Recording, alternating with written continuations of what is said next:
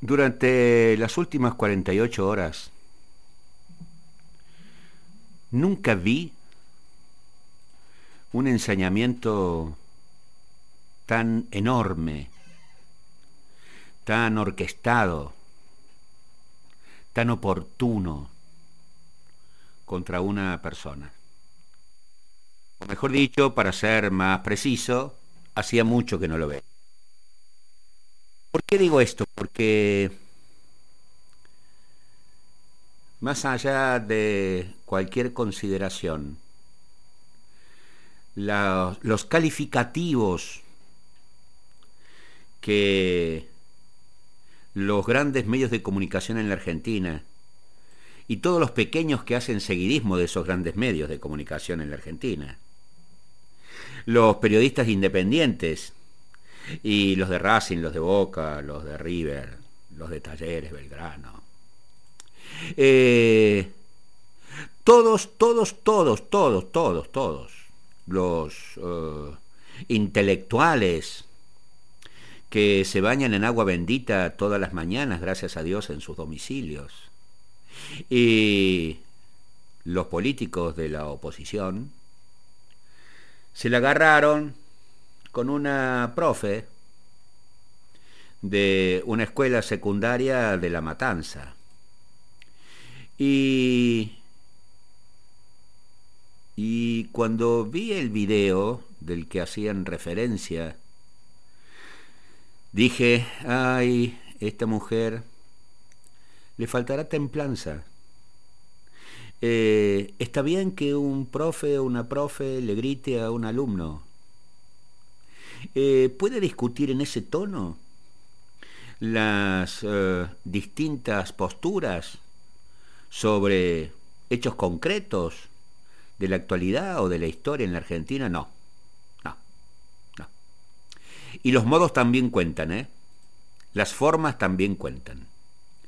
El video que las redes mostraron indican que esa señora estaba fuera de sí que no tenían ningún derecho a levantarle la voz, gritarle a su alumno, y que no es la manera de debatir las formas y los tonos que usó. Absolutamente reprochable. Absolutamente reprochable. A tal punto que la dirección de escuelas de la provincia de Buenos Aires, como si fuera nuestro Ministerio de Educación en Córdoba, la ha separado del cargo y comienza a desarrollarse lo que se llama una investigación administrativa, qué le puede, le puede suceder, qué sanción eh, le correspondería o no, etc. Está claro, es absolutamente repudiable la, los tonos, la actitud ¿Por qué? Porque además ella es una autoridad en el aula y por lo tanto no puede ejercer esa autoridad para tratar de imponer a sus alumnos el criterio propio en relación al debate que se estaba desarrollando. Y digo debate, ¿eh? Y digo debate. Porque después, todos los que dije al principio se volvieron a rasgar las vestiduras porque el presidente dijo qué hermosos son los debates. Eh, y los, eh, los K, los menos K, los un poquito K, eh, que están todos este, temiendo de que Alberto Fernández vuelva a cometer furcios, vuelva a cometer errores, por aquello de las fotos, por aquello de que todos bajamos de dónde, de los barcos. todos los que también son pipicucú de la política, por más que sean K o poco K, un poco más K, PJ, no PJ, eh, dijeron, ay, ¿para qué Alberto se habrá metido de nuevo en este lío? Ah, hagan lío, dijo el Papa. Qué Papa, ¿eh? Ay, Francisco.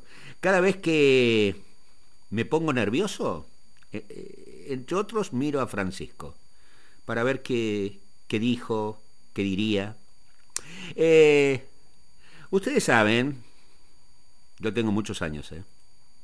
Ahora, eh, en todo mi primaria y en todo mi secundaria, y escúchenme. Hablen a la radio, hablen a la gente. Alguno que alguna vez una profe o un profe de historia de primaria o secundaria le haya contado la matanza de Plaza de Mayo en el 55, cuando los aviones de la Armada Argentina bombardearon queriendo matar al expresidente Juan Domingo Perón y masacraban a la gente corriendo en el centro de Buenos Aires. ¿Cómo? ¿Por qué nos llama uno y me dice que nos enseñaron eso alguna vez? Eh, nuestros profes hablaban muy mal de los liberales en la Argentina. Nuestros profes, eh, en mi tiempo, estoy hablando hace mucho, eh, ¿no reivindicaban la campaña al desierto? Nuestros profes fueron muy enfáticos eh, en repudiar la guerra de la Triple Alianza contra nuestros hermanos paraguayos. ¿A quién de nosotros, bueno, yo ya no, porque ya estaba en la universidad, pero eh, eh, eh, ¿a quién de ustedes les enseñaron enfáticamente lo que fue el programa económico de Martínez de Oz en la dictadura? ¿A ustedes les enseñaron los horrores de la dictadura? Manga de cínicos e hipócritas. Vuelvo a abrir paréntesis. Los tonos, las maneras, la posición de autoridad de la profe de historia del conurbano bonaerense no le permite, no le admite, no justifica la actitud que tuvo con su alumno. Pero debatir sobre la realidad. Yo estoy de acuerdo con lo que dice el presidente. El presidente podría haber aclarado que tampoco estaba de acuerdo con el tono, pero vieron cómo es Alberto. Eh, pero estoy de acuerdo con el presidente. ¿Por qué no vamos a debatir? ¿Quiénes son los dueños de la verdad de una Argentina con un ojo tapado? ¿Por qué, por qué pueden habernos adoctrinado generaciones tras generaciones en la Argentina sobre una historia liberal, mitrista, mentirosa, antirrocista? Saben que yo tuve la posibilidad, la suerte, gracias a Dios, de tener una, una profe que saben eh, dónde nos enseñaba historia, desde los libros de José Luis Busaniche, un santafesino que murió en la provincia de Buenos Aires en el año 1959. Busaniche fue un abogado, fue un historiador argentino y fue uno de los máximos exponentes de la denominada corriente de revisionismo histórico en la Argentina. Gracias a Dios que la tuve. Gracias a Dios que supe que había un Busaniche. Y los manuales de historia eran de Busaniche. Y entonces tuve otra mirada de Rosas. Tuve otra mirada de Urquiza. Tuve otra mirada de los caudillos. De Quiroga, de Bustos. No solamente me quedé con que el Manco Paz era el mejor. Por más que era el mejor desde el punto de vista militar.